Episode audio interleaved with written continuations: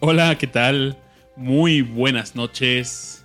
Bienvenidos a una emisión más de Discomanía Podcast. Como me encanta decir esto todos los jueves porque la noche está empezando y la vamos a pasar muy bien.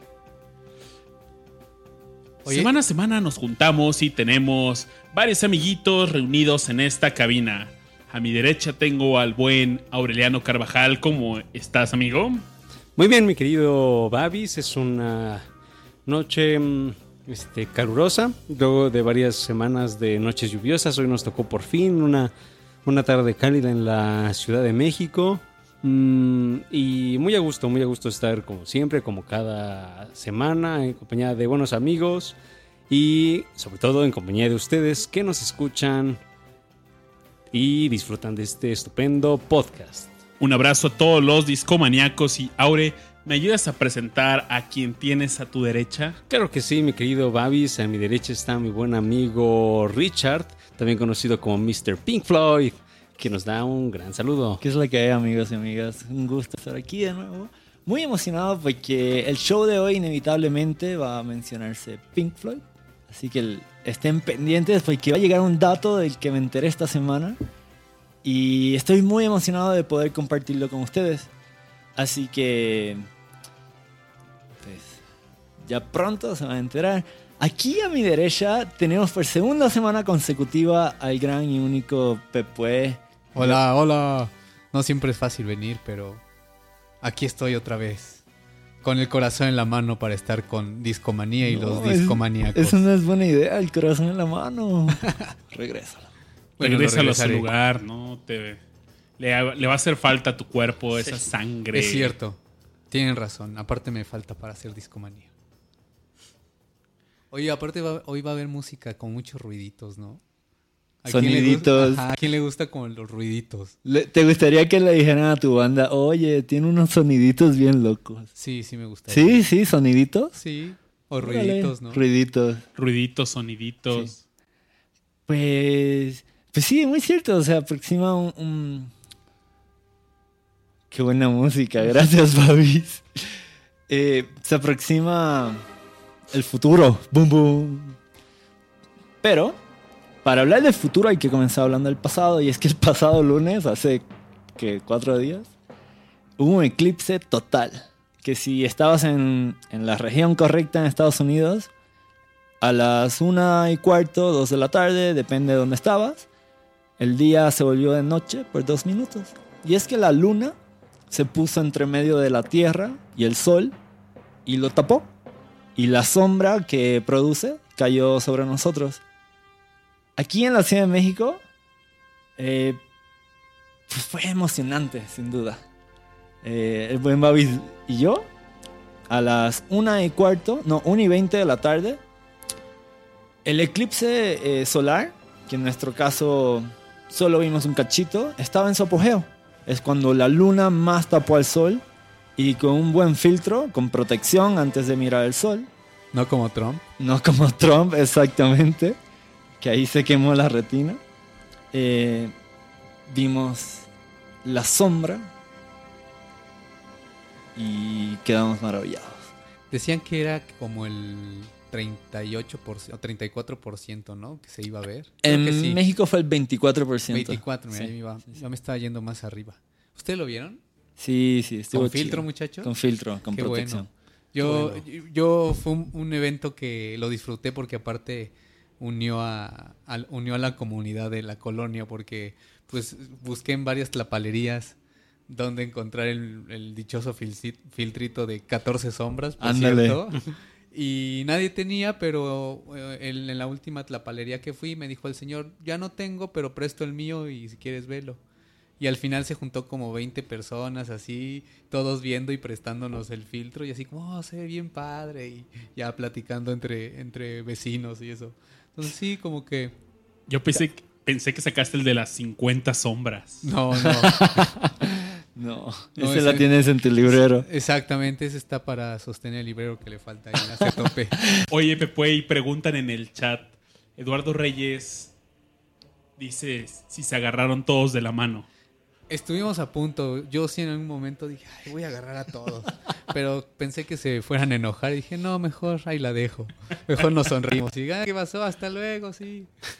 Oigan, ¿vieron el meme del, del güey que, que tiene una Coca-Cola? Ah, sí. Y que lo está viendo con una Coca-Cola. Sí, sí, sí. Es- está buenísimo, ¿eh? Mega fail, pero está bueno, Sí, está está- gracioso. Amigos que nos escuchan en vivo en mixler.com, diagonal discomanía. Aparte de que les mandamos un abrazo caluroso, cuéntenos cómo la pasaron en el eclipse, lo vieron. También ese día, pues nos inspiramos y pusimos una playlist ahí, Hubo transmisión en vivo, es cierto. una transmisión no oficial. Pero ahí estuvimos, el buen Richard y su servidor ahí cotorreando con música y Además fue una playlist colaborativa que la banda que sintonizó también aportó sus canciones y la playlist aún sigue ahí, está en Spotify. Síganos en Spotify como Discomanía Podcast, todo junto. todo juntito, Como el ausente Rash Pro. pero muy querido. Y ahí va a encontrar la playlist, se llama Eclipse Total del, del, Del amor. del amor. pero Suena está muy bien, bueno. ¿eh? Suena bien. La La, neta, escuchar. yo voy a volver a escuchar esa playlist porque me gustó mucho las canciones, el orden, todo. Fue una muy buena playlist. Lo cual, ese lunes dio nacimiento al tema de hoy. Se nos ocurrió que sería una gran idea dedicarle este programa a una música que fue inspirada por la imaginación de que podemos llegar al espacio. Se llama el Space Rock. Dentro del Space Rock eh, hay una gran lista de bandas porque aunque comenzó en los 60s, eh, se extiende hasta hoy día en géneros que, pues, que nacieron del Space Rock. Eh, para adelantar un poquito el show, pero para que se queden aquí con nosotros, eh, vamos a incluir temas como el shoegaze, a bandas como The Bloody Valentine, a Jesus and Mary Chain, a muchísimas. Porcu- Porcupine Prill. Sí, Porcupine Tree, muy cierto. ¿Los sí. conocen? Tame Impala. Sí. Ándale, Sí, rifa, ¿no? muy, muy rifados. Entonces, eh, si se quedan hasta el final con nosotros, que obvio lo van a hacer, porque les va a gustar mucho, eh, van, van a escuchar Ruiditos. eso. A Pero, ruiditos. para llegar a, a ese día, para llegar a Tame Impala y a Porcupine Tree, primero tenemos que comenzar por el comienzo. Eh, Es de sabios. es de sabios, es de. Es un orden lógico, ¿no? Me parece. Pues amigos, eh, les voy a hacer una breve historia de qué estaba pasando en la época. Eh, estamos hablando tiempos posguerra, post Segunda Guerra Mundial. Porque en 1944 hay algo que, que de verdad es de mucho miedo. Alemania ya había desarrollado su primer misil, pero misiles hay varios, pero misil balístico de estos que se levantan con cohetes y logran alcanzar otras ciudades, otros, otros países. Sí, que ahora son hasta teledirigidos. y Ándale. Está bien loco. Pues ¿no? eso comienza en 1944, donde Alemania eh, lo desarrolla, este, este cohete. Se llama el V2, el, el Vengeance Weapon 2, eh, la arma de la venganza número 2. Como consecuencia mueren 9.000 personas. Y sin embargo, y de hecho, para producir estos cohetes, estos misiles, murieron 12.000 esclavos o, sí, esclavos de campos de concentración. Cuando acaba la guerra, pues no la gana Alemania, la gana pues los aliados. Y Estados Unidos y la Unión Soviética comienzan a, a- a- meterse a Alemania a tratar de recuperar la, la mayor información que puedan sobre todos los misiles que tenía Alemania. A llevarse científicos, a llevarse documentos, planos de diseño, eh, inteligencia para desarrollar estos, estos misiles porque no la tenían. Entre ellos se llevan científicos. Hay un- uno muy famoso, ¿no? Von Grumer. Ay, creo. ándale, Sí, ¿no? eh, eh, von Braun. Sí, Von que Braun. estuvo en la NASA, recuerdo. Ándale. Ese, muy dijeron, bien. te vienes para acá, pero... Y no te hacemos nada, pero toda... Porque creo que él, él lo que hizo fue la propulsión, ¿no? Del, Ándale, sí. E- ese vato, como parte de su trabajo del- en la universidad, desarrolló los cohetes que, pues, que van a llevar los misiles a otros países y eventualmente los cohetes a la luna. Y no inventó el cohete, es muy difícil, muy diferente a desarrollar el cohete a este momento. El cohete lo, lo, lo inventó Goddard, Robert Goddard creo que se llama. Pero, pues ahora está Estados Unidos y la Unión Soviética con esta, con esta tecnología y con este conocimiento, pero hay que desarrollarlo. Y comienzan una carrera como una competencia entre ambos países, porque ahora está Alemania dividida en dos, Estados Unidos, bueno, está Alemania de Occidente y de Oriente, ¿no? Y la Unión Soviética busca expandirse mucho.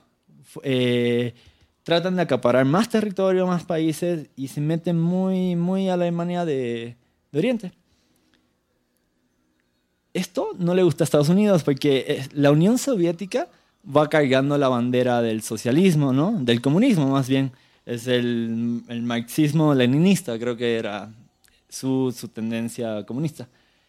Y pues es totalmente anti-filosofía económica política eh, de, de Estados Unidos. Pues Estados Unidos lo que hace es que empieza a fondear países para que desarrollen sus guerras civiles, para que luchen contra el comunismo, para resistir. Y la Unión Soviética pues lo que hace es empujar más fuerte. Y lo que empieza a suceder eh, comienza a llamarse la Guerra Fría. Comienza dos años después del final de la Segunda Guerra Mundial, por el 1947. Y aunque nunca hubo un conflicto abierto y directo, siempre hubo mucha intensidad y competencia. Y pues como les venía mencionando de los misiles, esa competencia fue sobre todo tecnológica. Y entre ellas comienza algo que se llama la carrera espacial. La carrera espacial comienza en agosto de 1955, cuando Estados Unidos anuncia que va a poner un satélite en órbita. Esto es algo que no había sucedido, mm, no, no, era un problema tecnológico seriamente grande, ¿no? De presupuestos billonarios para desarrollar la tecnología. Sin embargo, cuatro días después de ese día en agosto, que Estados Unidos anuncia su, su ambición, la Unión Soviética le contesta, ah, güey, nosotros también, y lo vamos a hacer muy pronto. Y la Unión Soviética trabajó muy en secreto. No era como Estados Unidos, que tenía un programa que era la NASA, y como mencionó Pepe, la, la NASA, su primer director fue von Braun, que fue, tenía todo este conocimiento de, de propulsión. Pero era un alemán nazi, ¿no? Era un... prá- ale- Que prácticamente, pues sí, a cambio de no ir a la cárcel, fue a, a ser el director de esta nueva, ¿qué será? ¿Compañía se podría decir? proyecto. Es un gran proyecto de Bueno, sí, porque no creo que, que, que negocien con eso, más bien es, gastan mucho dinero en eso. Pues se anuncia en 1955, en agosto, la intención de poner este satélite en órbita. Y aunque Estados Unidos fue en primero en anunciar la intención, es la Unión Soviética quien, quien lo logra, quien lleva el satélite Sputnik 1 en- y lo logra poner en órbita, así ganando la carrera espacial. Ahora, eso que yo les mencionaba de los cohetes, el que hayan sugerido hacer eh, poner satélites en, la, en órbita, no es coincidencia. Fue básicamente la forma de hacer un proyecto público y ganarse el apoyo de la gente, la ambición de llegar al espacio, ¿no? Para poder seguir desarrollando tecnología para lanzar misiles. La Unión Soviética es quien primero logra el misil balístico intercontinental, o en inglés el, lo, las, las letras son el ICBM. Eh, es ese- después que Estados, eh, la Unión Soviética lo pone en prueba en el, en el 57, eh, su segundo, lo segundo que hizo fue poner, llevar el Sputnik. Así que primero lanzaron el misil, se aseguraron que podía llegar a, a Estados Unidos Y, luego lanzaron uno más. y más luego, grande. bueno, pues lo que le dijimos a la banda, iba el satélite. Pero pues eso levanta ánimos, eso levanta moral, eso levanta eh, patriotismo, que era comunismo, depende muchísimo del patriotismo, y además es el, orgullo, ¿no? De la, de la nación. Pues ya está el satélite en, en órbita, Estados Unidos eventualmente pone uno. Eh, ¿Cuál será el próximo gran reto? Pues a uno de nosotros ir a la luna. De hecho, no, mentira. Hay un, un dato muy curioso, muy breve. Después de que ponen el Sputnik, eh, y un poco antes de que llegara la primera persona al espacio, llevaban un perro. Fue el primer animal en... La- e- era el de Laika, ¿no? Laika, Sí. exacto. Se llama Laika. Es, creo que es una Siberian Husky. Pero fue triste porque la mandaron y murió ahí sola en el espacio. Bueno, pero... ¿Murió de hambre? ¿O le dieron comida a un ratín y ya para No, pues murió Sí. ahí de solita. Pero bueno, No Y nada. pero llegó a la luna, a la No, luna, solo no al espacio. al. ¿verdad? Sí, al espacio. En 1961, eh, la, la Unión Soviética vuelve a ganar esta próxima ronda de la competencia. Fight 2. No, Round 2. Round Fight. two. Eh, y en abril del 1961, Yuri Gagarin se convierte en la primera persona en salir de la Tierra y orbitarlo. En menos de un mes después, eh, en mayo del 61, Estados Unidos lleva a Alan Shepard al espacio. Así que 61 ya se imaginarán las emociones de la época, ¿no? Es muy futurista, muy tecnológica, con muchas esperanzas. De momento estamos logrando cosas que quién se había imaginado, ¿no? Claro. Eh, mucha visión y mucha imaginación. Y Súbele, Babi, súbele. Porque es la parte donde ya estamos llegando. donde ya estamos orbitando. Bobby, ¿de qué película es esto? Esto, Odisea, ¿no? exactamente, Pepe, es de una película de Kubrick, Odisea Espacial. Y recuerdan esa película del monolito. Sí, es muy rara, pero sí está chida. ¿Te recuerdas de qué año fue? 1968. Ah, exacto. 68, sí. En el 68. 2001. La Odisea Espacial. Fíjense que este fue uno de los primeros soundtracks que compré. Y también ha sido referenciada, por ejemplo, en Los Simpsons. Sí. ¿Cuántas parodias no han salido de esta película? Ya se volvió cultura popular, ¿no? Ah, Sí. Pues. Gran peli. Sí, y gran sí. director. ¿Fueron a la exposición en la Cineteca? No entré a ninguna película de la exposición, pero si iban a la cineteca, pues podían haber ahí el nombre de Kubrick. Ah, sí, sí, las letras. Ajá. Yo no entré a la expo, pero dicen que estaba muy buena. La expo estuvo de lujo, 10 de 10. Yo fui y la disfruté mucho. Así que si vuelvo a aparecer algo así en la Cineteca, vayan. Es un gran proyecto cultural. De todas formas, volviendo a esta época futurista, tecnológica, llena de imaginación, pues como mencionamos, en el 68 está 2001, una odisea espacial. Eh, pero también, mucho antes de eso, para el 62, por ejemplo, estaban ya la, la caricatura Los Supersónicos. ¿Alguno de ustedes la llegó a ver? Sí, cómo no. Los Jetsons. Yo la, conozco, yo no la conozco como los Jetsons, pero claro, Aquí le, le pusieron los los supersónicos. Supersónicos en español. Así que, pues si, si han visto los Supersónicos, ya tienen una buena idea de cómo era esto en 1962. Si no han visto los Supersónicos, YouTube, amigos. Eh, en la música, ya, ya, ya habíamos comenzado a escuchar eh, sonidos electrónicos. Hagan cuenta que antes era pura acústica, no la batería, la guitarra, el bajo. Bueno, había bajo eléctrico y había guitarra eléctrica, pero cuando mm, mm, eléctrica no es lo mismo que electrónicos. Electrónicos Sí. tiene circuitos, eh, transistores, eh, capacitadores, ca- no, condensadores. Digamos que es más complicado crear el sonido, ¿no? Ándale. Lo emula prácticamente. Exacto. Entonces, eh, hay un instrumento muy loco que me encanta, realmente muy de época, se llama la téramina. Y a ratito creo que vamos a escuchar más sonidos de la téramina, pero para que se la vayan imaginando, eran dos antenas. Y con una mano la acercabas o la alejabas de la antena, de una antena y con la otra de la otra antena.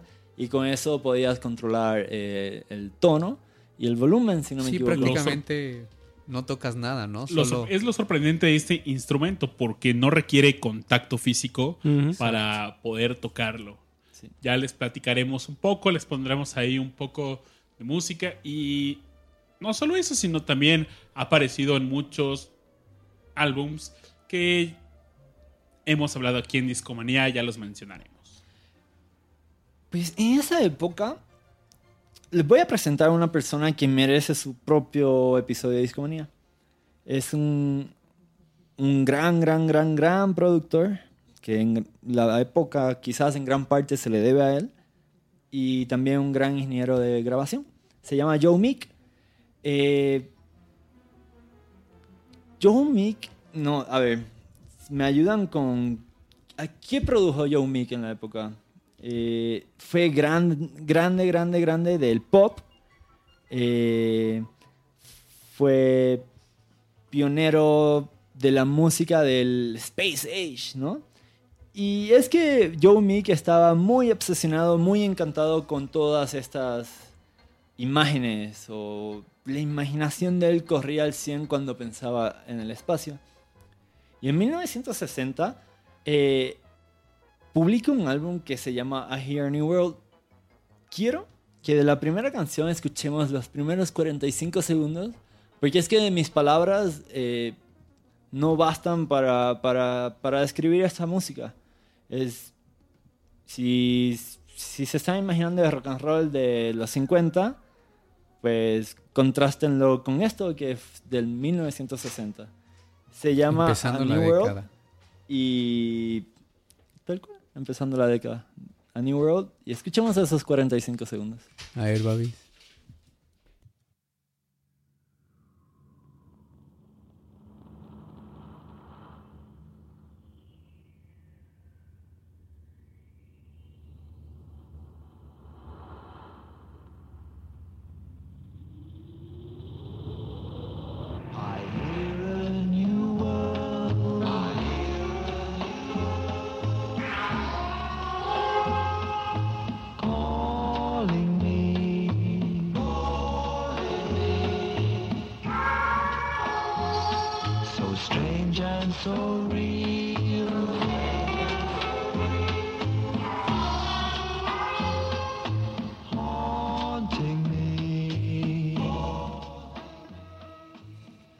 Qué loco haber jugado con.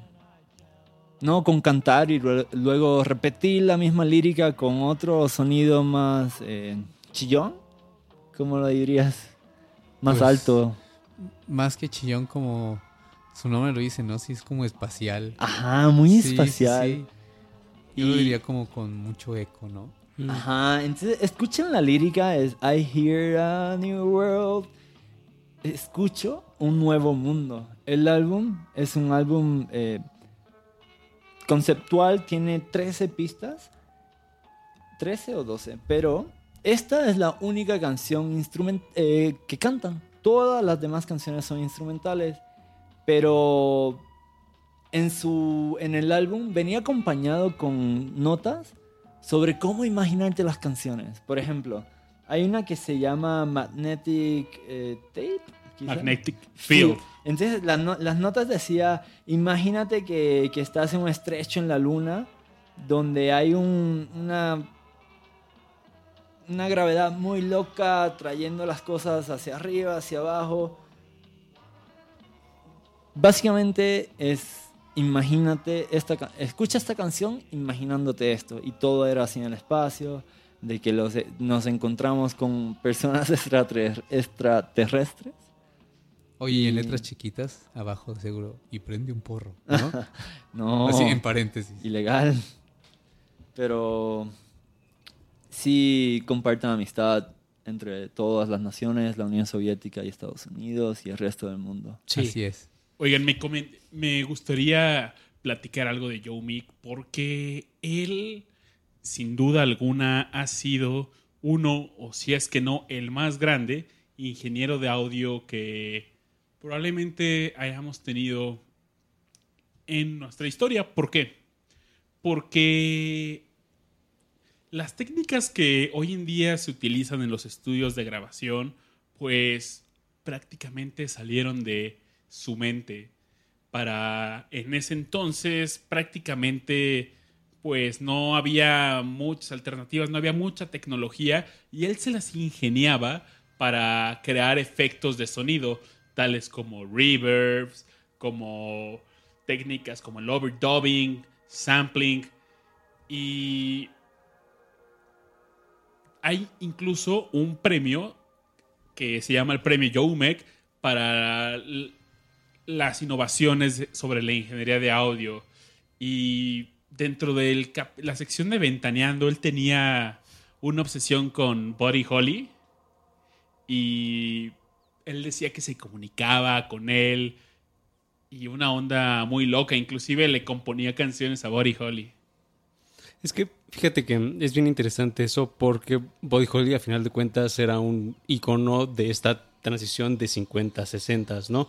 Eh, y de hecho Joe Meek a muchos de los artistas eh, a los que produjo que no tenían nada que ver con el sonido espacial que se le distinguiría después, pues eran bandas, por ejemplo, como bueno, en este caso les voy a mencionar no una banda, sino un artista, como Lonnie Donegan.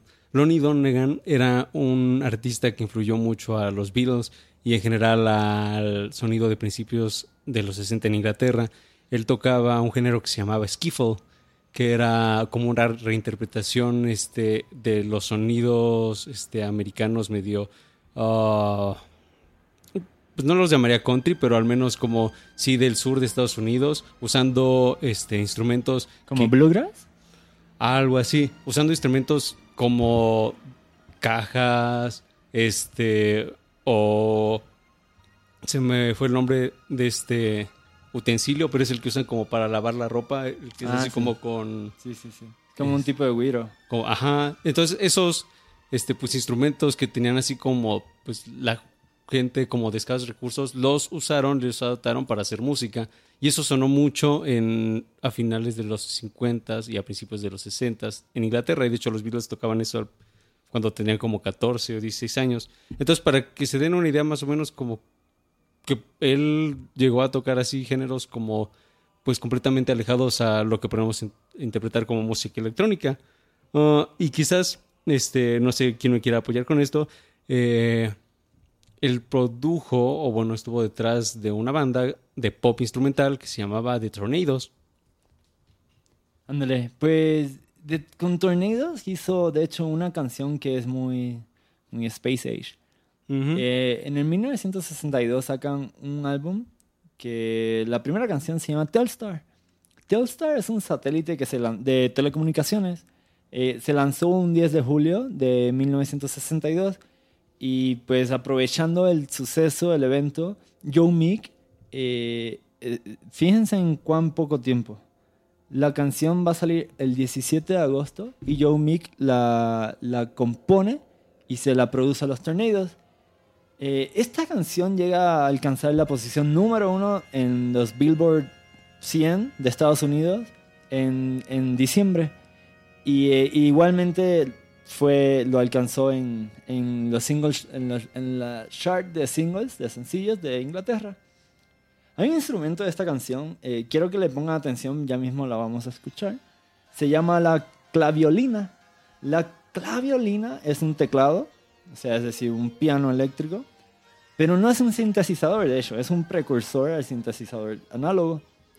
Y fue muy útil y muy innovador en la época porque tenía controles para cambiar con diferentes tonos, eh, le podías aplicar vibratos, eh, usaba una onda que era casi cuadrada, lo cual hace un sonido muy, muy synth, pero aún synth. Y fue una de las joyitas de los instrumentos claves del estudio de Joe Meek. Eh, escuchemos Telstar, pongan atención y además disfruten la canción. La canción fue un éxito pop. Escuchen lo espacial que es, lo, lo futurista. Y ahora imagínense que en 62 fue el número uno. Vamos a ella.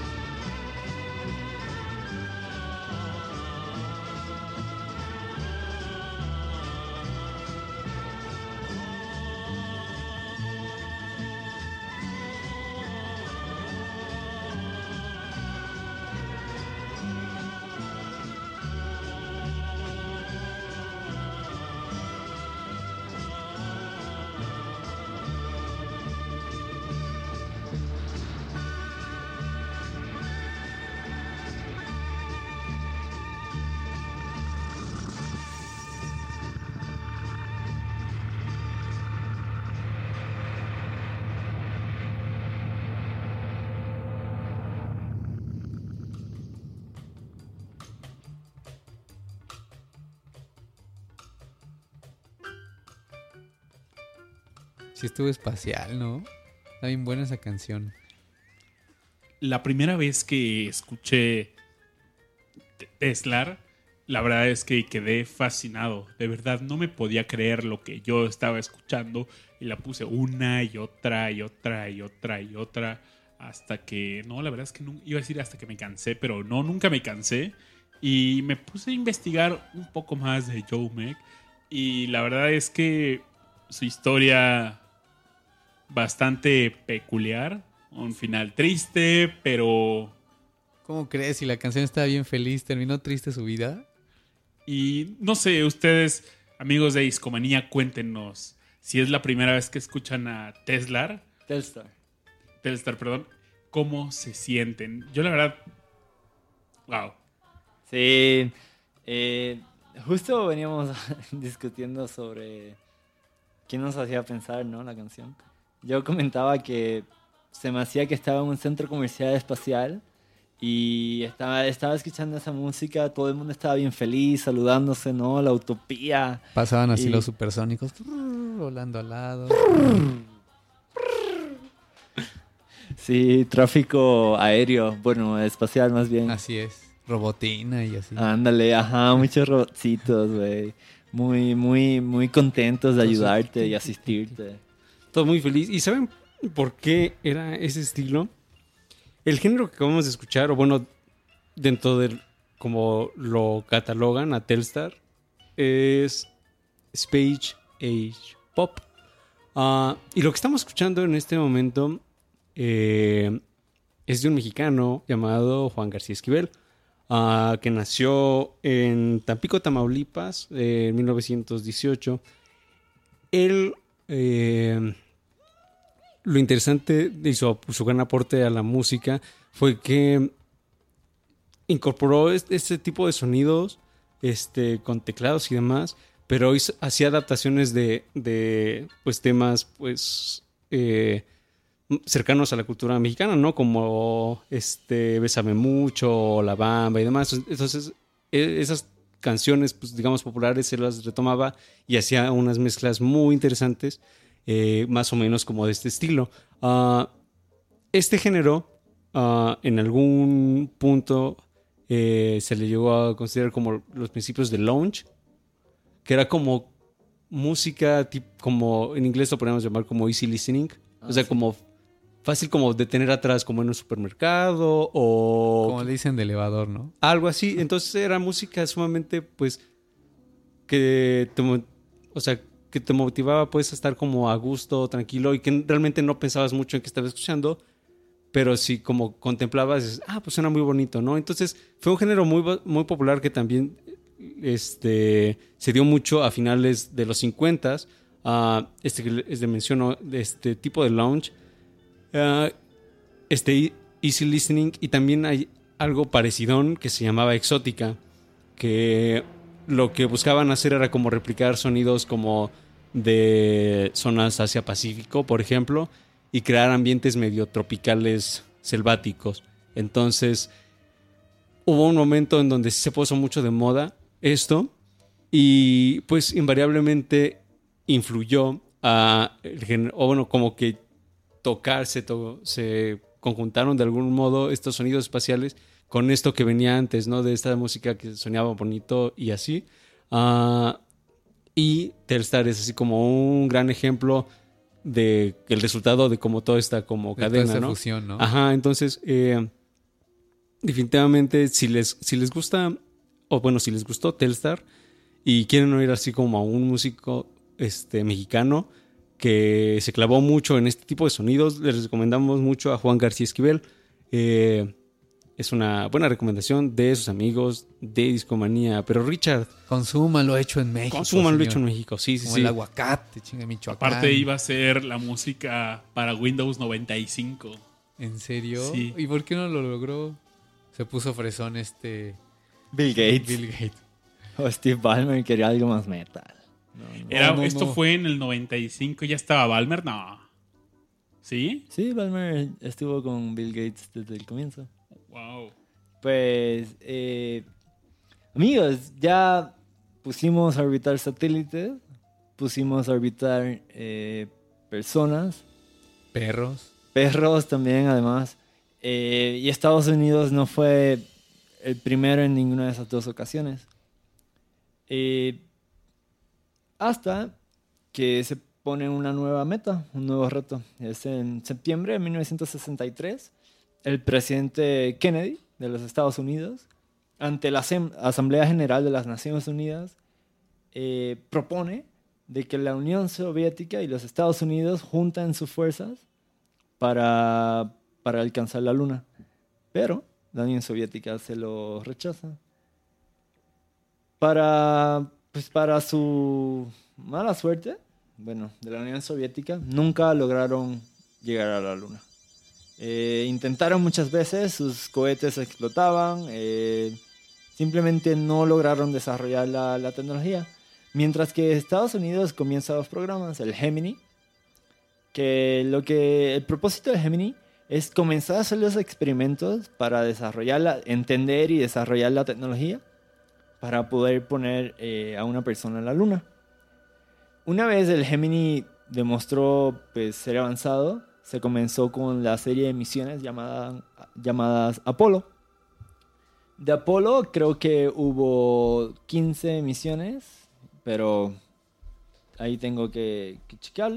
Pero conocemos dos. La 1 explotó, se murieron tres astronautas, fue muy triste, pero fueron parte del camino para llegar a Apolo 11. Apolo 11, amigos, eh, un 16 de, de julio de 1969 parte eh, un cohete Saturno 5 a- al espacio.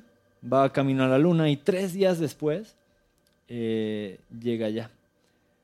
El 20 de julio de 1969 eh, escuchamos a través escuchamos a través del televisor, amigos. Esto lo estaban transmitiendo por televisión y un quinto del planeta estaba sintonizando, igual que en Discomanía.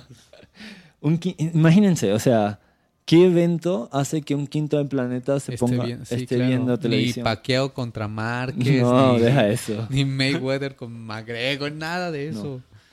Sí, aquí me, me llega, me platica mi mamá que creo ella sí lo vio. Sí, pues. Mi papá y claro. Muchísima gente lo vio. eh, y ese 20 de julio del 69, escuchamos Houston, Tran- Tranquility Base here. The Eagle has landed. Y amigos, fue la primera señal de que llegamos. De que todos y todas alcanzamos la luna. Eh, de ahí se bajaron Buzz Aldrin y la primera persona en pisar la luna el astronauta Neil Armstrong. Además los acompañaba Michael Collins, pero que quien se tuvo que quedar en el módulo de comando, que es un, como una nave espacial que se quedó orbitando la, la Luna, en lo que el módulo lunar descendió y luego eventualmente regresó. Este fue el pico de la carrera espacial. Eh, Eso dice, ¿no? Han visto la teoría de que no, no, No. fueron y no sé qué. Dejen de escuchar discomanías si son de. No, mentira, pero amigos, sí llegamos. Eh, varias veces, de hecho. No, no fue la única vez que, que, que- que Estados Unidos llegó a la Luna. Eh, como les decía, esto fue el pico de la carrera espacial. Por fin Estados Unidos ganó una de estas competencias. Y hay quienes dicen que, que más o menos para aquí deja de, de pues acabó la carrera espacial, pero la, la realidad es que no es tan fácil marcar el fin como de fácil es eh, marcar el comienzo. Pero donde indudablemente eh, marca el fin definitivo de la carrera espacial es en el 1991, cuando se disuelve la URSS y ya queda Rusia, que se queda con su programa espacial que se llama Roscosmos, y empiezan las colaboraciones entre Estados Unidos, Rusia, que son los programas espaciales más avanzados, más importantes, y además empiezan a desarrollar muchos otros, los de Japón, de Europa, China. China. China tiene uno de los más avanzados. Y pues hoy día tenemos la, la Estación Internacional Espacial, y muchos otros logros. Llegamos al espacio. Llegamos al espacio. Y pronto a Marte, ¿no? Pronto a Marte. Lo que es- sigue es Marte, ¿no? Ándale. Dicen que en el, parada. en el 2018 va a haber la primer eh, vuelo, el primer vuelo comercial hacia la Luna con una pareja, creo. Órale, Er- seguramente le va bien, ¿no? Para pagarse. estará por verse. Así es. Y después que sigue, yo creo que Marte, Marte. ¿no? Y de hecho, este fue el año pasado. ¿Ustedes ubican a SpaceX? De No, Elon cuéntanos. Musk. Ah, ya. Ah, Elon Musk es casi como un super genio que tiene así como mil cosas, este, eh, mil proyectos y demás. Y uno de sus proyectos es justamente SpaceX. eh, que el año pasado, sí, sí creo que fue el año pasado, eh, presentó una conferencia en donde explicó que uno de sus proyectos a futuro es, o sea, realmente ir a Marte. Ah, Colonizar a Marte, de Ajá, hecho. exacto. Entonces, este, o sea, pues no nos vayamos tan lejos. O sea, así como esa generación, pues les tocó todo este, eh, pues revuelo por ir a la luna. Seguramente a, a ustedes que nos escuchan, este, y a nosotros nos, nos va a tocar así como, pues quiénes van a ser los primeros en llegar a Marte. Posiblemente la, la década que venga. Entonces, la carrera espacial va a seguir. Pero De en aquí conjunto. a- Sí, Ya. definitivamente. Justo en la mañana platicaba con un buen amigo sobre el procesamiento de imágenes que hacen de este robotcillo que está allá en Marte. En Marte. Es como el tamaño. ¿Te acuerdas de tu bocho, Pepue? Claro, Más o menos, no. un poquito más chiquito que tu bochito, pero no rojo. ¿Cómo olvidar? eh? Pero eh, sí es- está en un planeta rojo. ¿Sí es rojo Marte? ¿Quién sabe? Dicen que realmente no, no sé. Yo también había escuchado que no. Hay que traer un astrónomo aquí. Y que nos cuente. Que nos A saque- Chris Hadfield. Uh, amigos, Chris Hadfield, el comandante Chris Hadfield, es un astronauta canadiense que en su tiempo en la, estación in- internacional eh, se volvió muy, muy importante, además de pues, su trabajo dentro de la estación. Eh, fue creo que el primer astronauta que hizo el compartir frecuentemente en redes sociales, sobre todo en Twitter y en Facebook, eh, sus fotos del planeta desde el espacio y documentó mucho y lo compartía mucho en redes sociales y a la gente, yo, yo estaba pendiente siempre. De hecho, llegó a tomar fotos así de Puerto Rico desde el espacio. Ah, sí, wow, qué chido. sí. Y pues está muy chido estar en constante, eh, pues, ¿cómo digo? En contacto con, ¿no? con el trabajo de los astronautas y estar escuchando de eso y viendo de eso tanto. Pero E aparte inclusive todo... subió una guitarrita, ¿no? Subió una ah, guitarrita. es el de la guitarrita. Sí, un amigo que es físico estaba extremadamente ofendido porque subió una guitarra y dice, no, que no saben lo que cuesta subir y No, cállate. cállate. Cállate. Cierra la boca. Cállate, él puede y tú no. Exacto. Pues, y con esa guitarrita nos grabó un video. Quizás el primer video de música en la historia en el, grabado en el espacio. Estoy segurísimo que sí. Yo también. eh. Y es que grabó Space Odyssey. eh, es- Space Oddity, perdón, de David Bowie. Y le quedó muy un bien. cover espectacular, Sí, la sí, verdad sí. es que lo interpreta bastante bien y tiene grabaciones de él tocando ahí, flotando en el espacio y ya está, obviamente el, el video está producido, pero Pues el hecho Muy bonito, muy ¿no? bonito, se ¿eh? hizo bien. Se Sí. vale, se vale. A, a manera como ya también de conclusión de esta parte de la Odisea Espacial de Discomanía, eh, como muchas de nuestras recomendaciones, la que sigue está en Spotify. Eh, para quienes no sepan, la NASA tiene este, su cuenta oficial en Spotify y tiene varios discos este, muy cool. Mm, uno de ellos se llama justamente Space Sounds, sonidos espaciales, y lo que hace es recopilar momentos así muy, muy especiales y espaciales ah, de distintas misiones eh, que salieron de la Tierra, pues, y entonces por ahí está, eh, hay fragmentos de la misión de Apolo 11, por ejemplo, de Apolo 12, de Apolo 13, eh, incluso hay algunos discursos de John F. Kennedy, que fue también un gran este, impulsor de, de Estados Unidos yendo al espacio y demás. Eh,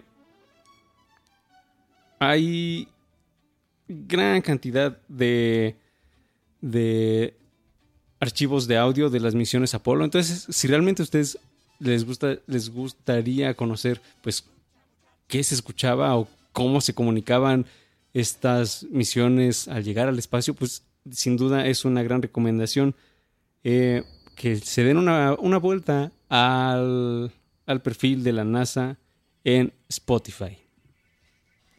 Sí, lo voy a escuchar, Excelente. suena interesante. Sí, ¿no? Así sí. como a ver cómo se hablaban. De hecho, ah, yo Quizás tienen el disco que puso Carl Sagan en Voyager. ¿No Mm. sabes?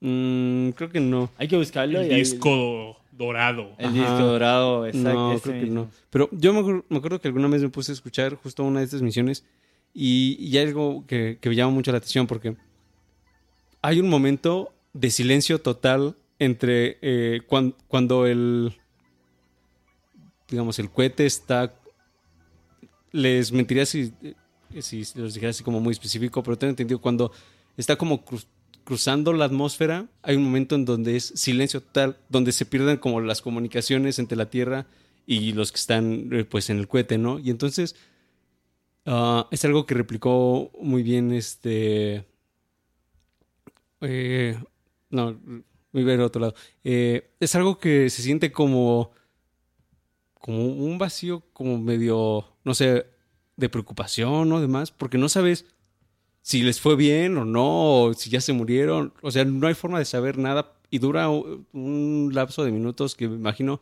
que para quienes estaban así como en la estación y para quienes están en la Tierra es así como... ¿Quién sabe qué pasó, no? Pues sí. ¿Qué les sucedió a estos muchachos? Y luego ya dicen, no, pues ya estamos bien. Oye, pero ¿tú crees que eh, siga habiendo eso de que pasando una parte Creo que la sí. O sea, es que... comunicación se pierda? mm, Hay que investigarlo Tenemos que investigarlo, sí. para, para compartirlo con toda la banda. ¿Quieren escuchar grabaciones de NASA? Los- se los vengo trayendo en un formato mixto de rock y, y samples de la misión del Apolo 11. Ah, ya veo. Eh, amigos, les quiero compartir una canción de una banda que se llama Public Service Broadcasting. Son de Inglaterra. Y tienen una canción, bueno, tienen un álbum conceptual llamado La carrera hacia el espacio, The Race for Space. Y ahí mi- eh, es sobre todo esto que yo le he contado, está narrado en muchísimas canciones sobre Yuri Gagarin, sobre la primera mujer en el espacio, sobre los programas espaciales. Y esta canción que se llama Go es sobre Apolo 11, sobre el aterrizaje del módulo lunar en la luna. Me encanta, es de verdad es muy es una canción que a mí me causa mucha emoción, sobre todo cuando están escuchando el disco canción tras canción, pista tras pista en su orden. Es tal cual como la carrera espacial llega a la luna, es su pico. Esta canción es su pico y cuando yo llego a esa canción de- se me aguan los ojos de la emoción, de wow. ¿No tenían ganas de darte una vuelta por Marte y así? Amigos, eh, el año pasado solicité para ser astronauta. Sí, le mandé mi solicitud con mi CV a la NASA para que me consideraran para ser astronauta. Y eligieron, creo que fue a 17 personas, que no estoy yo allí, pero... Qué mal, amigo. Pero de todas formas sí fue... Cuando vi que la convocatoria estaba abierta y que cumplía con los requisitos básicos, la tuve que contestar y... Y de- pues ahí está el email que dice que recibieron mi solicitud. Que muchas gracias. Gracias. Eh, amigos, escuchemos Go de Public Service Broadcasting. Eh, escuchen esos cohetes, esos... e- e- Ese centro de comando. Los samples del centro de comando son todos. Y para mí la mejor parte es cuando Neil Armstrong dice hemos llegado. Escuchemos.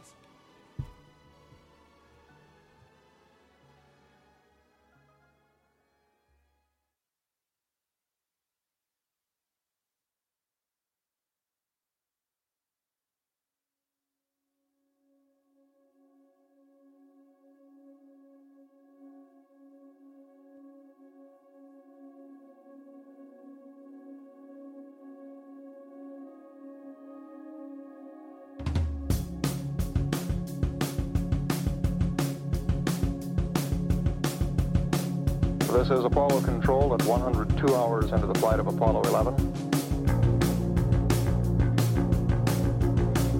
It's grown quite quiet here in Mission Control.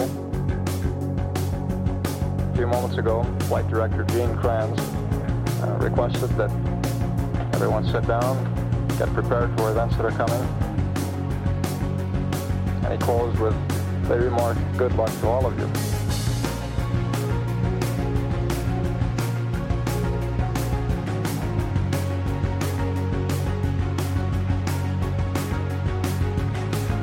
Minutes now until ignition for powered descent. Everything's still looking very good at this point. Okay, all flight controllers, gonna go for powered descent. Retro, go. Fido, go. Guidance, go. Control, go. Telcom, go. Jinsei, go. Ecom, go. Surgeon, go. Capcom, word go for powered descent. We're off to a good start. Play it cool.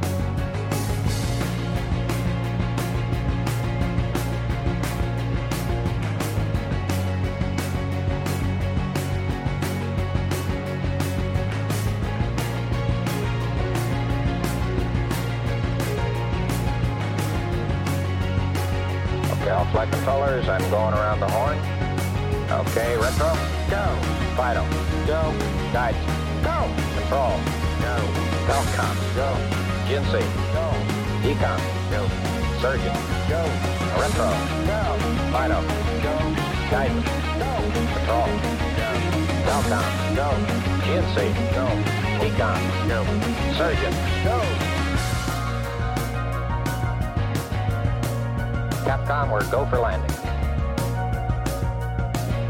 Okay, everybody, let's hang tight and look for landing radar. 75 feet, down a half. 1202 alarm. 60 seconds. We're, we're going that flag. We're going that alarm. 40 feet, down two and a half. It's, if it doesn't reoccur, will we go? 30 seconds. Over. 1201. 1201. Roger, 1201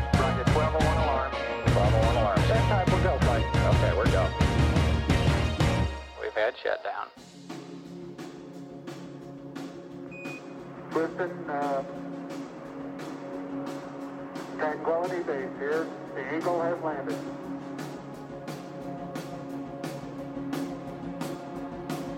Okay, keep the chatter down in this room. T1, stand by T1.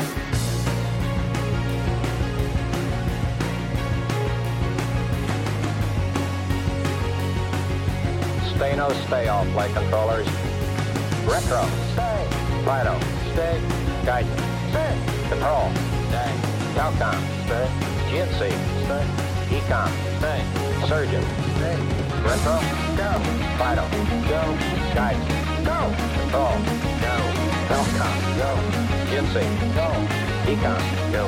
Surgeon, go. Retro, go. Fido, go. Guidance, go. Control, go. Retro, go. Fido, go. Guidance, go. Go, go, go,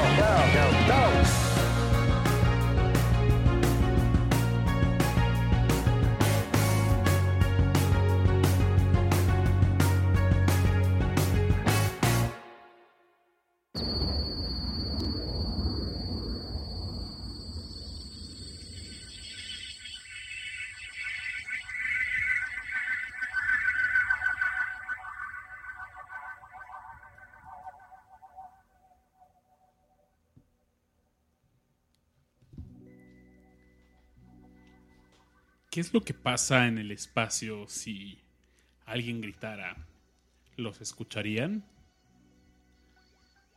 No sé, no se escucharían. No creo porque No se el ruido viaja en el espacio, en, en el aire, ¿no? Ajá, y con una aire ahí, no. En el vacío. Pero eso dicen, quién sabe. No hay moléculas en el vacío que puedan llevar las ondas del sonido. Y. En un lugar donde sí hay espacio para el sonido es en el cine. Y la música espacial tiene un gran, un gran espacio en el cine porque pues hemos escuchado los aullidos de los Moog Synthesizer, los sonidos de John Williams o los órganos manuales Harrison and Harrison. En las primeras películas, cuando se recibían a los astronautas o cuando veían alienígenas, se escuchaba un instrumento muy peculiar llamado el theremin, que ya platicamos un poco sobre este instrumento al inicio de este programa, porque tiene una peculiaridad que fue uno de los primeros instrumentos electrónicos y este se controla sin la necesidad del contacto físico del intérprete. Que además es algo como súper revolucionario, ¿no? Porque si nos fuéramos así como a los orígenes, orígenes, orígenes de pues de lo que haya sido música hace miles de años, pues imagino que lo primero que que podemos considerar como instrumento necesitaba golpes o, o alguna No forma es de percusión, ¿no? no Exacto. hay viento, no, no hay cuerdas. Exacto. Entonces así como sí, sí es algo como definitivamente revolucionario en términos como de instrumentos. Solo un campo electromagnético que no se ve y que reacciona con la distancia de tus manos, ¿no? Porque prácticamente es eso. La distancia de, donde tienes la mano es el, el tono que te da. Pero sí es muy interesante. Vi un- hay una banda mexicana, bueno, creo que es mexicana que se llama eh, Sonido Gallo Negro, que es como cumbia psicodélica y traían un theremin y es muy interesante. Sí, eh, también he estado en muchos este, discos de, de, de bandas mexicanas. Zurdog, ¿se acuerdan de Zurdog? Muy como famoso en los 2000 Ellos también. Sí, re- hay un disco, hay un disco de ellos donde usan mucho Theremin. Nos vamos lejos, esta canción de Love de Zoé, quien no la cantó en los 2000 también. Ajá. Tenía por ahí un solito de, de Theremin, que por cierto lo tocaba Chetes, que era el, el de- el cantante de Zurdog y bueno, ahora solista. Sí, es, lo han usado bastante, sí, sí, sí gusta. Sí, sí, sí. Este instrumento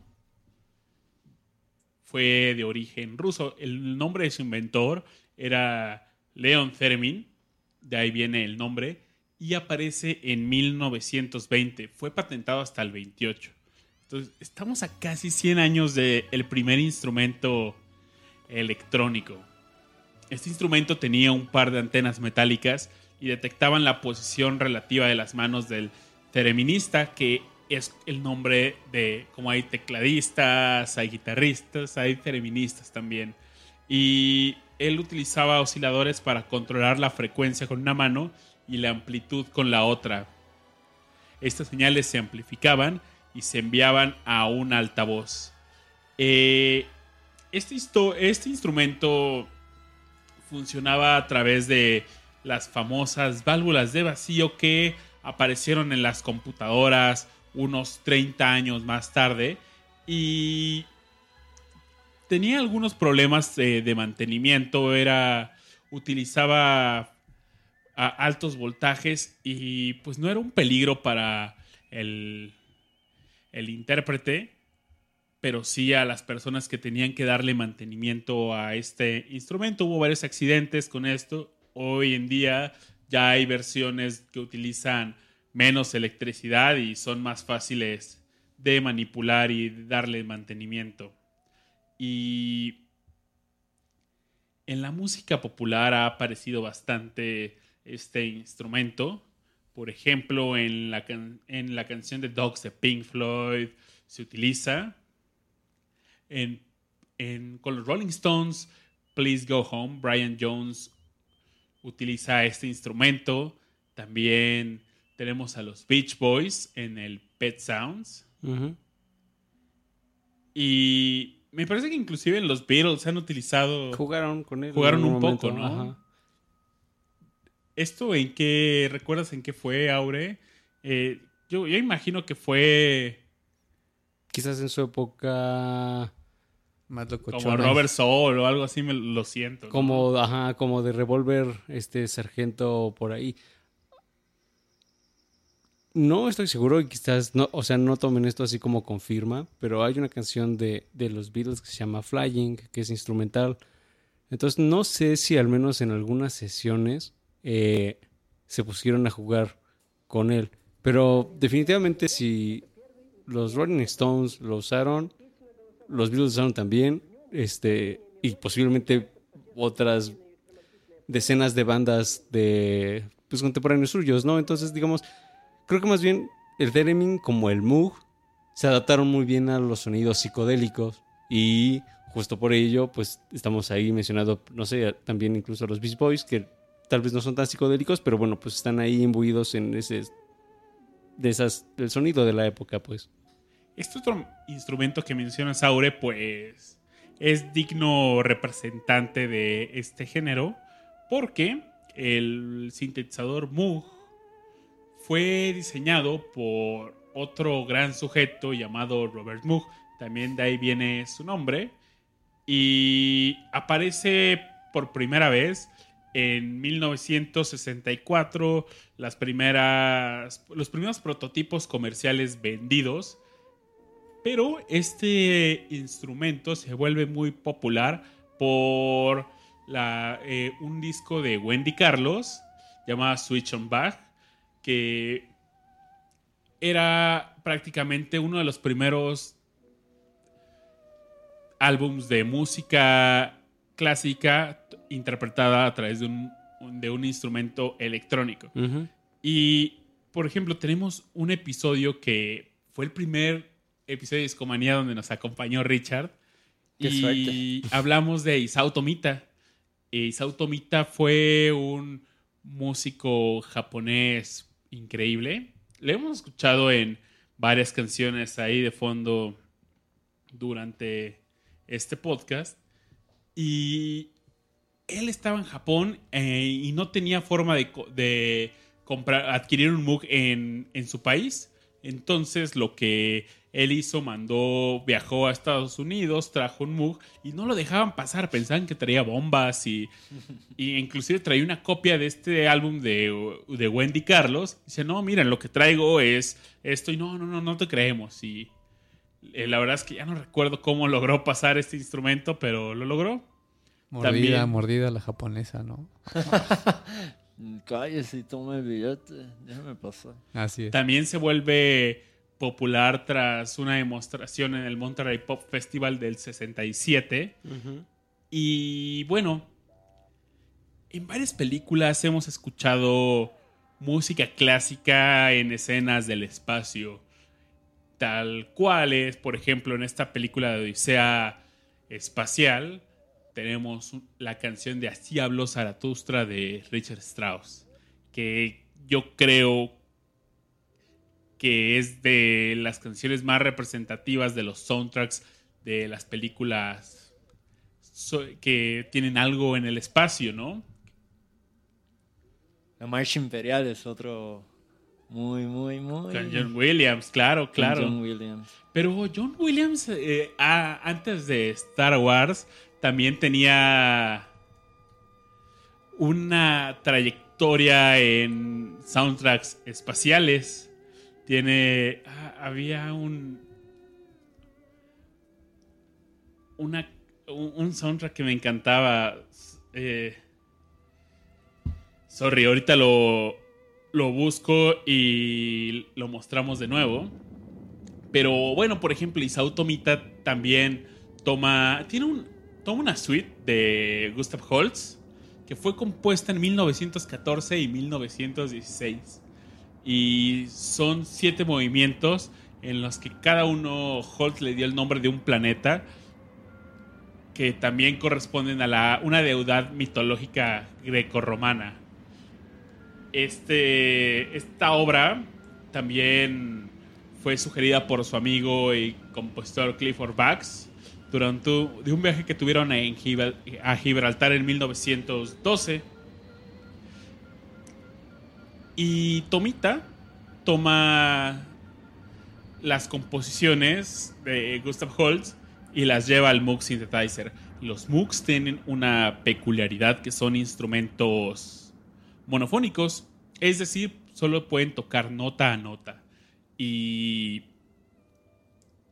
pues las ingenió para crear obras completas, tal cual tocando nota a nota, lo grababan y lo encimaba con otra nota, con, con más piezas. Esa es la técnica de overdubbing que también introdujo Joe Mick, como les comentábamos anteriormente. Y bueno, fue fue un gran eh, intérprete del Moog. También, al igual que Wendy Carlos, se eh, tuvo un álbum que se llama Switch on, Rock, que no publicó con su nombre, sino como Electric Samurai, y donde toca covers de, por ejemplo, Simon and Garfunkel, Elvis, The Beatles. Eh, es una joyita ese álbum y digno representante del Moog Synthesizer. ¿Les parece si escuchamos algo de Tomita? ¿Qué vamos a escuchar de mente? Pues justo quiero poner una pequeña parte de este álbum que les platiqué de Gustav Holst. Y ya que hablaban de Marte, vamos a poner este movimiento, ¿va? Me late. Súper.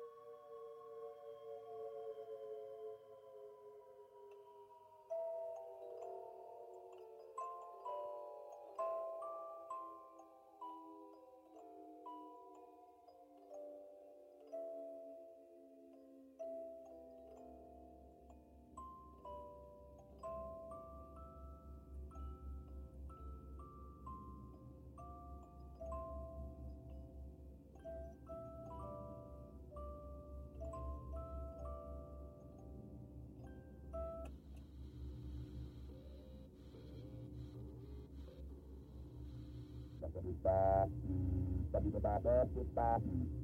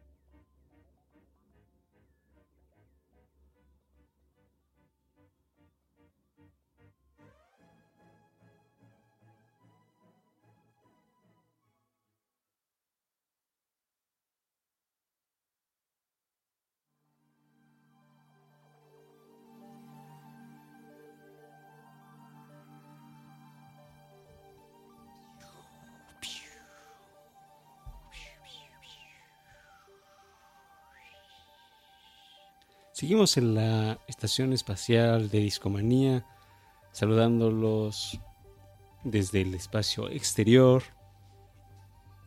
Y el buen Babis nos, nos dio así como un gran perfil de dos instrumentos que tuvieron así como muy singular importancia en, el, en un género muy especial. Ah, el género del que hablamos es el space rock, que surgió a finales de los 60 y que, siendo sinceros, cuando nos dimos a la tarea de, escoger así como que iba a ser el tema, este, siento que se nos hizo un poco fácil así del como la vastedad que es así como este género, ¿no? Ah, difícilmente lo podremos englobar así por completo, pero sí les podemos contar pues sus orígenes. Ah, hubo dos bandas que tuvieron que recibieron el que fueron que recibieron el mote de ah bueno ellos, ellos hacen space rock. La primera de ellas es Pink Floyd. Saludos.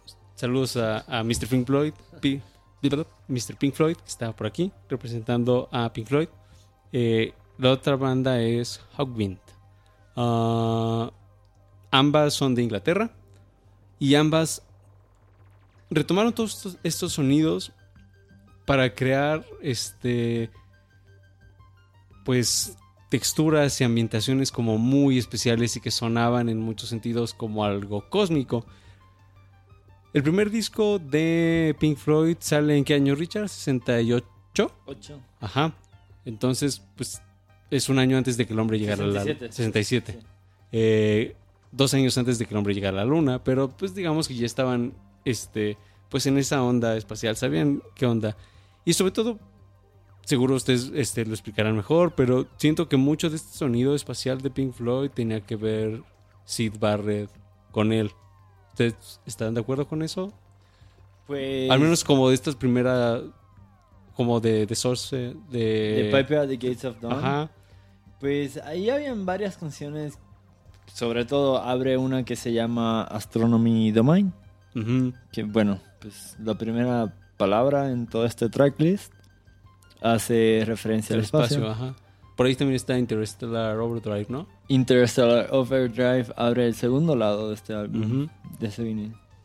Y sí, definitivo, pues es el juego con sonidos e instrumentos que, que hace que Pink Floyd, pues, no inicie, pero es que, pues, ya hablamos de los inicios, pero sí habrá Que digamos reto- eh, retome ese sonido y lo transforme en algo...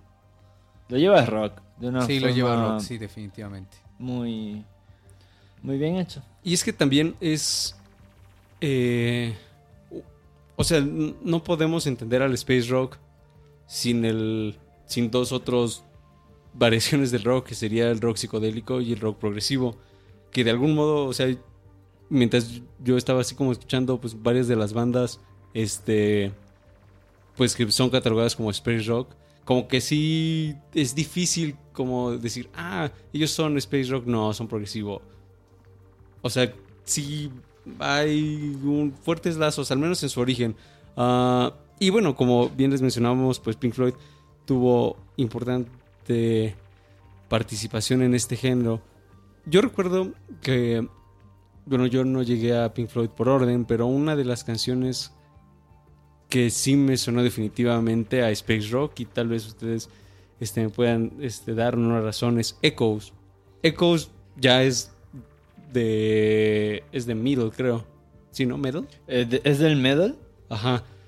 Que ya es posterior a los 60 Es Entonces, 71, creo. 71. Yo recuerdo que cuando esa cuando escuché esa canción, este sí hubo un momento en dije, ah, es- me siento en el espacio. Sí, sí, es espacial. eh, ese periodo en donde como que nada más viene así como eh, entre los solos de, Clarín y así hay un periodo así como y como que sí se siente esta como ambientación espacial Ah, entonces ahí es digamos de, como experiencia propia sí fue una canción que me dijo ah esto definitivamente suena a algo que se puede llamar como space rock no Eh, y así como esta canción que no les podemos poner porque la original creo que dura 23 minutos o por ahí. Ah, Hoy me hace pensar en On the Run. ¿Será también Space? Pues tiene su, su oscilación de, con el sin- sintetizador, pues Pero es un poco lo que decíamos, o sea, como ese como... eh, que están así como muy entrelazados ese progresivo y sonido sonido espacial, ¿no? Sí, claro. Pues incluso ah, si queremos así como considerar así como tema espacial en Dark Side of the Moon, pues podría ser Eclipse. Es cierto. Ah, entonces, o sea, ¿Qué sí, opinan de siempre se mantuvo? Crazy Diamond. Tiene un toque, ¿no? Especial, de cómo empieza el, lo- el sintetizador. Sí, es cierto. Sí, sí suena como un principio que podría volverse muy locochón. Sobre, sobre Echoes hay un dato muy curioso. No lo sabía hasta esta semana. Y es que la lírica de Echoes que pues, terminó en el disco en Metal no es la no es la lírica que se le dio originalmente a la canción.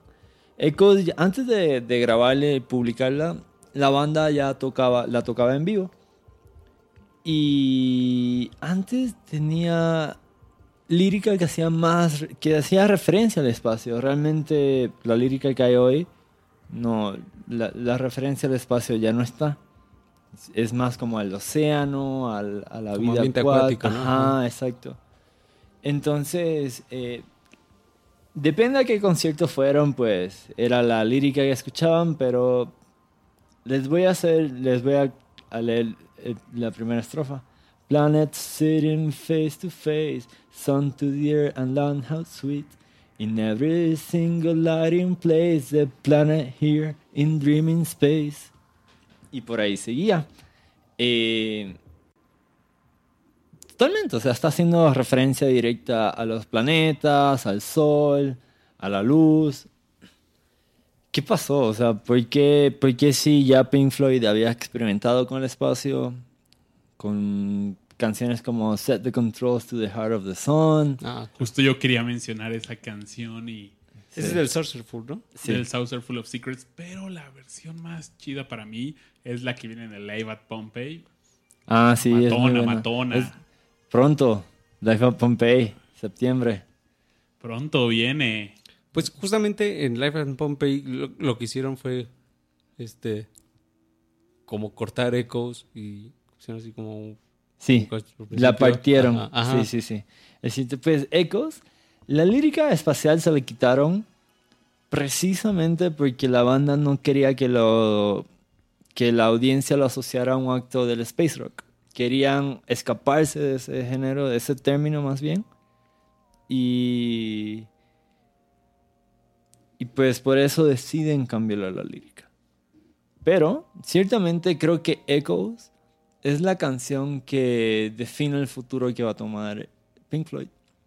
Es, es el precursor al Dark Side of the Moon, diría. Y, y eventualmente a muchas otras canciones, a sonidos, a... La banda nunca lo va a decir, pero pues sí, ciertamente tienen mucho de space rock. Y no se lo quitaron, pero también tienen mucho de Pink Floyd, ¿no? Sí, sí es el sonido Pink Floyd y los álbums de Pink Floyd, más allá de que, que el space rock. ¿Les gustaría escuchar algo de Pink Floyd que les parezca así como espacial? Ok, eh, tengo... m- Me, me gustaría que escucháramos Astronomy Domain, que, que abre Sí, a el- todo, todo Pink Floyd. Se me hace una buena canción. Y. La otra opción es Set the Controls for the Heart of the Sun. Creo que Babis tiene- Babis ahí lo sí. vemos con como decidiendo si sí o si no. Es que el chat está muy prendido con In- Interstellar Overdrive. Entonces, ¿qué es qué opinan? ¿Qué opinan? ¿Qué dice la gente? Lo que diga la gente, Babis. Al cliente lo que pida. Pues si nos van a acompañar por nueve minutos, ándale. Vamos a poner Pues Astronomy Domain dura unos cuatro minutitos aprox, ¿no? Vamos.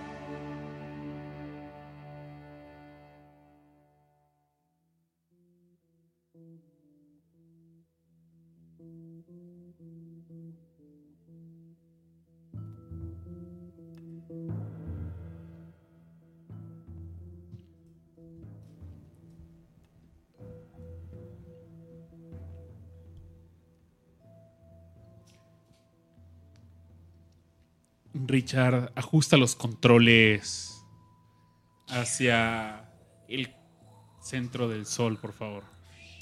Ajustando controles. Ajustando controles.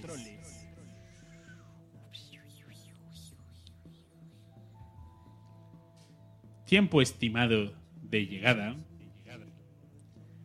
89 años luz. No manches. No es tan lejos.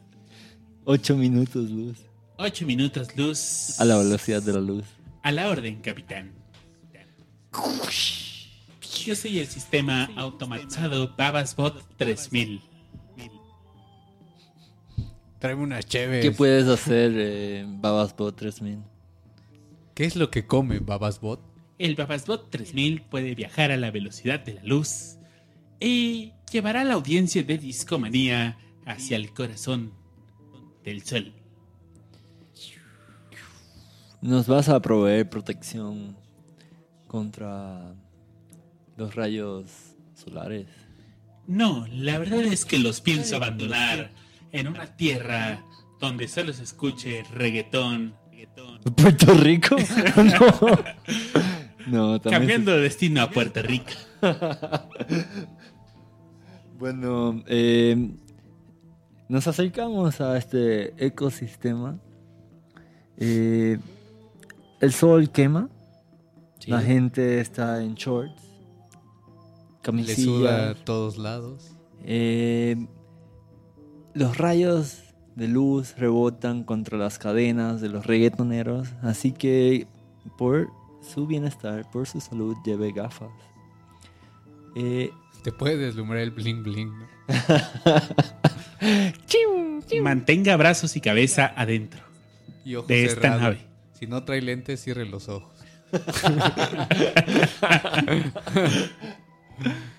Aguas con los postes. Aure, Cosas. querías platicarnos de algo. Seguimos en, en este viaje espacial, en la Estación Espacial de Discomanía. Y mm, como escuchamos eh, este gran tema de, de Pink Floyd, pues hubo muchas otras bandas que siguieron explorando este tipo de sonidos, eh, incorporando ya sea eh, efectos o bien eh, usando instrumentos como el Moog o el Theremin o otro tipo de sintetizadores. El boom del space rock fue, creo yo, tan importante que justo por eso así Pink Floyd habrá dicho así como, no, tal vez yo me quiero alejar un poco de eso, porque en realidad sí hubo muchas bandas y fue un fenómeno principalmente europeo. Ah, este tipo de sonido se, se dio pues, en sus inicios en, en Inglaterra, pero también llegó a otros países ah, que quizás no somos tan familiares con su música como es Alemania. Ah, en el caso de Alemania sucedió algo muy singular. Hay un género que, que podría ser como el equivalente al space rock, pero en alemán. Ah, el nombre del género es Krautrock. Ah, disculpen mi, mi mala pronunciación alemana, pero... mm, Creo eh, que así se dice. Creo que así se dice. La traducción básicamente sería música cósmica. Eh, la traducción este, literal. Y lo que hicieron los alemanes fue. ah, o al menos los, los que iniciaron este sonido del krautrock. En donde están bandas que. Creo que el buen Richard pudo. Este. en- conocer ahora que estábamos preparando la playlist, las playlists de, de este show. Por ejemplo, bandas como Tangerine Dream o Popol Vuh, Can, ah, Guru Guru, Neo, en fin. Hubo un gran boom de este sonido, de este sonido cósmico alemán de finales de los 60s y que se prolongó hasta pues ya mediados de los 70s y demás, ¿no? Incluso el mismo Kraftwerk ah, empe- empezó a finales de los 60s y también entran así en alguna etapa de su vida como de estos sonidos eh, que esencialmente lo, lo que los alemanes buscaban era nosotros nos queremos alejar del sonido del rock and roll este americano inglés queremos hacer algo como propio pero también incorporando elementos electrónicos entonces lo que ellos hicieron fue tomar más bien eh, como esa oleada de música avant-garde que también tuvo su explosión en los 60, y bueno, desde antes estaba. Ah, y también tomaron elementos de la improvisación jazz.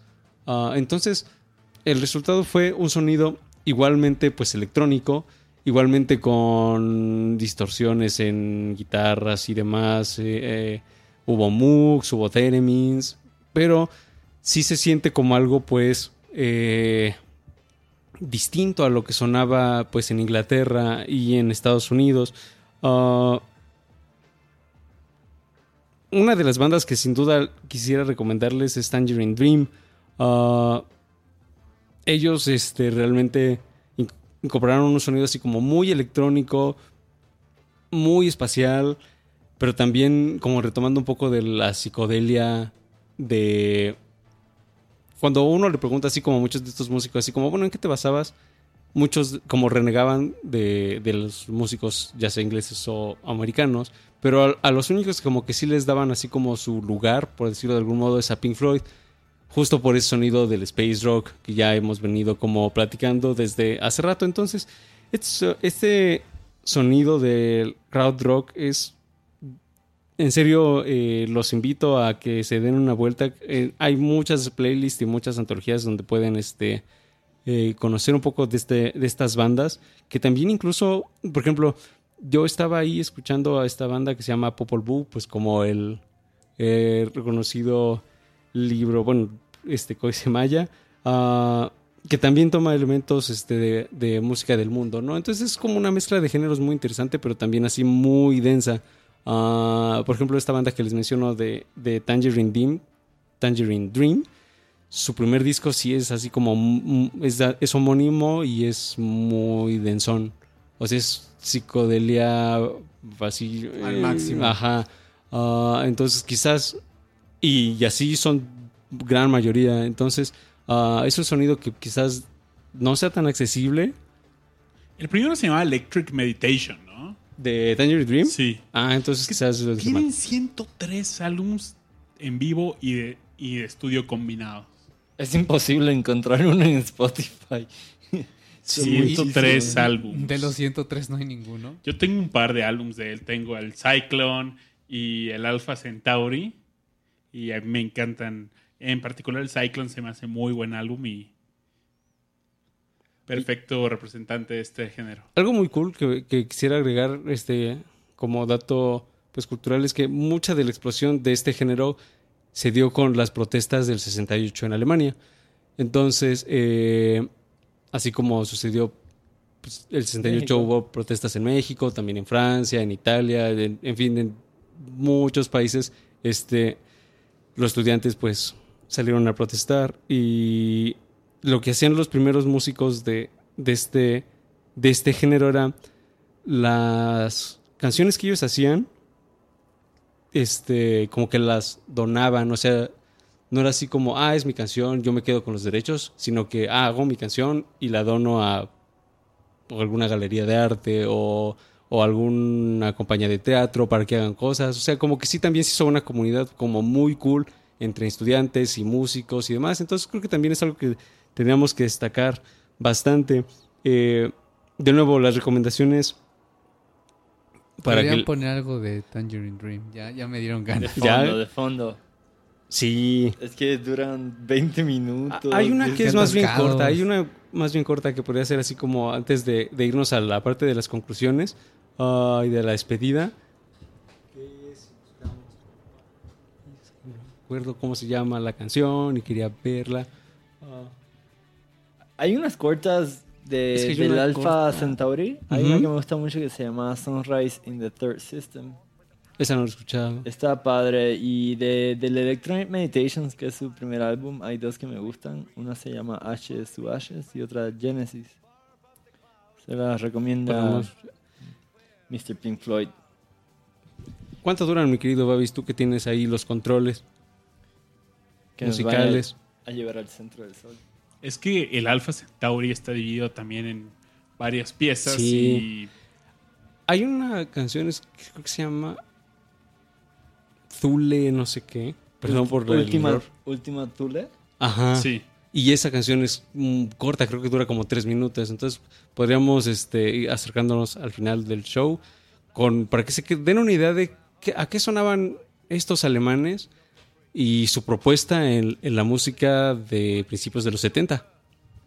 Quiero, quiero comenzar a hacer una mención sobre otra divergencia. Bueno, el crowd rock. ¿Crees que diverge del space rock o más, o más bien del space age? Creo que más bien del Space Age.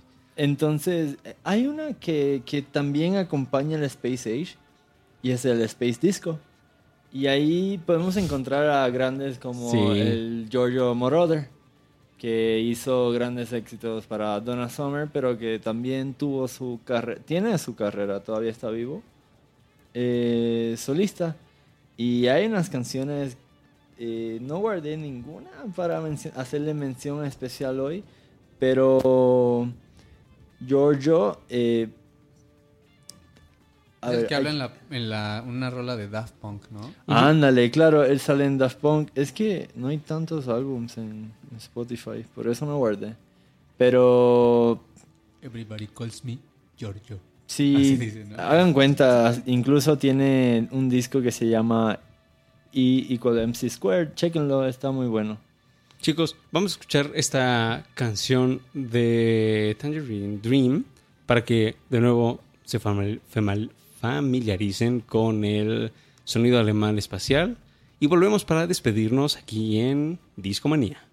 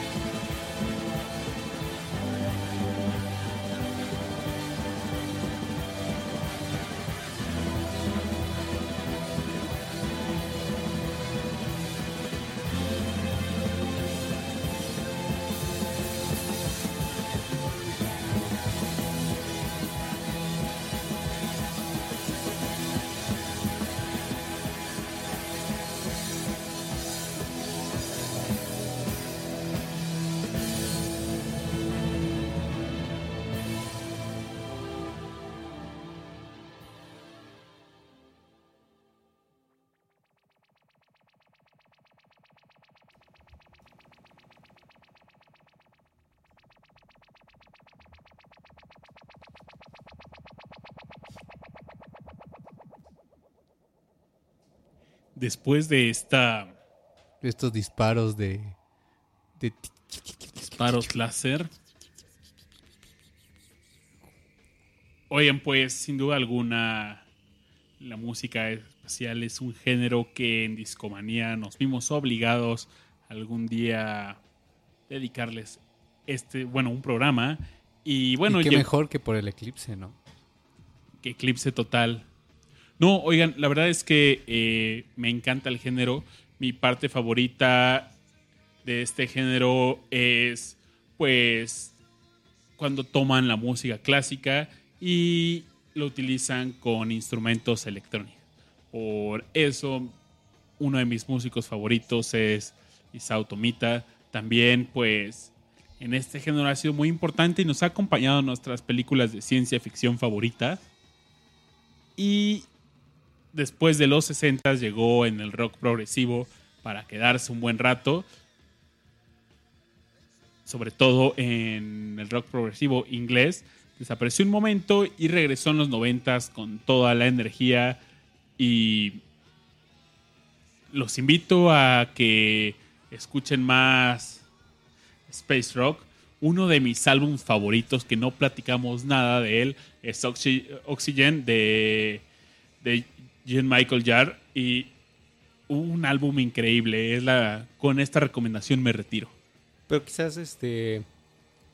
Quizá en el futuro, y si a ustedes les gusta este programa, podamos retomar el tema, ¿no? De Space Rock. Quizás se merezca una segunda parte o hasta una tercera o cuarta, porque definitivamente hay mucho de, do- de donde podríamos, este, pues, hay mucha tela de donde cortar, pues. Pepe, ¿con qué te quedas tú de, de esta noche, del Space Rock, del eclipse? Ojalá que sí haya un, un segundo de Space Rock porque este había escuchado algunas canciones, pero nunca me había puesto como a pues poner más atención a, a- a este género, ¿no? Y creo que me voy con muy buenas recomendaciones. Eh, Tangerine Dream suena muy bien. Sonó padre, Eh, ¿no? John Mix se llamaba el productor este que muy bueno también. Entonces yo creo que los discomaníacos también ya están apuntando ahí esos, esas canciones y nombres que escucharon. Si no, ahí estará la, la playlist. Pero sí, va a estar interesante. Ojalá haya un segundo. Canciones muy, muy chidas. Ay, Sí. bueno, nunca está de más escuchar un ratito de Pink Floyd, ¿por qué no? Ujú. ¿A poco no, señor Super Pink Floyd? Siempre es buen momento. Amigos, eh, tal como dijo Aure, nos quedamos cortos. Pues es un programa, es un tema muy grande, muy abarcador.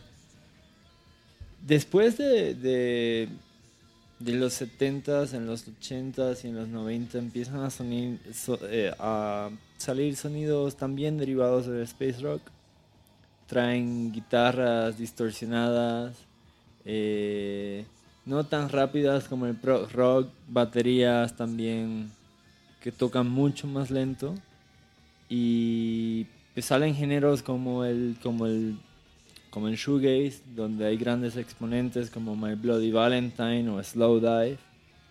Eventualmente salen más bandas que me encantan como Porcupine Tree Tame Impala que son ya mucho mucho más contemporáneos y que traen un sonido que la primera vez que escuché Tame Impala yo dije wow qué es esto tal cual porque traía esa esa onda space rock que tanto me gusta. Así que exploren antes y después. El space rock es abarcador y si buscan ahí en Google eh, encuentran buenas listas pero nosotros ya hicimos ese trabajo por ustedes. Así que si nos siguen en Spotify, pueden encontrar las playlists eh, mías o de Discomanía Podcast y ahí seguir el resto del tema. Que yo ya los busqué y no me salen, ¿eh? O No, sea, pues, según me tienen bloqueado seguramente. Aguas, chavos, ¿eh? no, no, Bloquean. No, no, no. Eh, chicos, pues como siempre, un gusto estar con ustedes una noche más. Eh, me quedo con, con eh, ese gran sabor de boca que representa entrarle a un género este, que no dominas y que eh, pues a, lo, largo- a lo largo de la semana puedes escuchar unas de estas bandas que les pusimos ah, y algunas más que quizás aparezcan en nuestras playlists. Entonces, todo este clavado a la música espacial es este pues maravilloso. Ah, hay mucho de dónde, de dónde buscar. Como bien dijo Richard, por ahí está también el Space Disco, que está bien otra maravilla, eh, que también duró pues varias décadas. En fin, hay muchas este, como aplicaciones a estos sonidos espaciales. Yo quisiera recomendarles, este, está en Spotify algún, un- una parte, pero hay una antología de Space Rock que se llama Space Rock and, Intes- Interstellar Traveler's Guide. Es una compilación de, déjenme les digo, son en total más de seis discos, creo. Son seis discos que combinan space rock de desde los finales de los 60 hasta nuestra década, que es así como la segunda del siglo XXI. Ah, hay músicos como algunos que les mencionábamos, hay muchos más, muchos modernos que son muy interesantes. Entonces, busquen esta antología. Si, les interesa el tema, se las recomiendo mucho y van a ver lo amplio que puede ser este tema. En esta antología aparece una banda que se llama Omega. Ah, es de Hungría y es posiblemente la banda de rock más eh, importante de la escena húngara. Ellos empezaron en el 62 y creo que siguen activos, entonces también es una banda de esas, así que ya tienen así como gran recorrido y que también ha tenido alineación así como infinidad de músicos. Ah, ellos iniciaron con un sonido así como muy bitloso, muy folcoso en los 60s, pero luego tras este boom del crowd rock y del space rock también se clavaron en los sonidos espaciales. Entonces, eh, yo quisiera despedir el show, no sin antes recordarles nuestras vías de comunicación. Nos pueden seguir en Twitter a- este, como arroba discomanía-fm, Babis. Este, ¿Dónde más nos pueden seguir? Twitter, Facebook, Facebook, ¿cómo nos encuentran? Discomanía Podcast. Discomanía Podcast, Tenemos nuestro sitio discomanía.fm en donde ahí se suben todos los shows. y en redes personales. En redes personales que seríamos... Yo soy Babasbot en Twitter. J Laguna.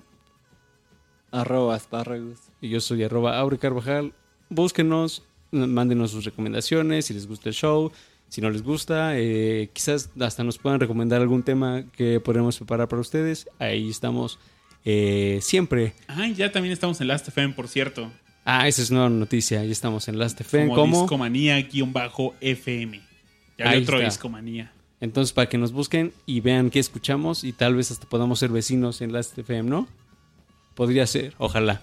Eh, bueno, eh, aquí nos despedimos, aquí acaba la noche de Discomanía. Vamos a escuchar una canción de esta banda que les digo que se llama Omega, eh, banda húngara. Si ustedes se preguntaban qué se, qué se escucha de rock en Hungría, pues este, hoy es su noche y con esta canción nos despediremos. Les mandamos un fuerte abrazo y esperamos escucharnos en la siguiente emisión de Discomanía Podcast. Sigan mirando al cielo.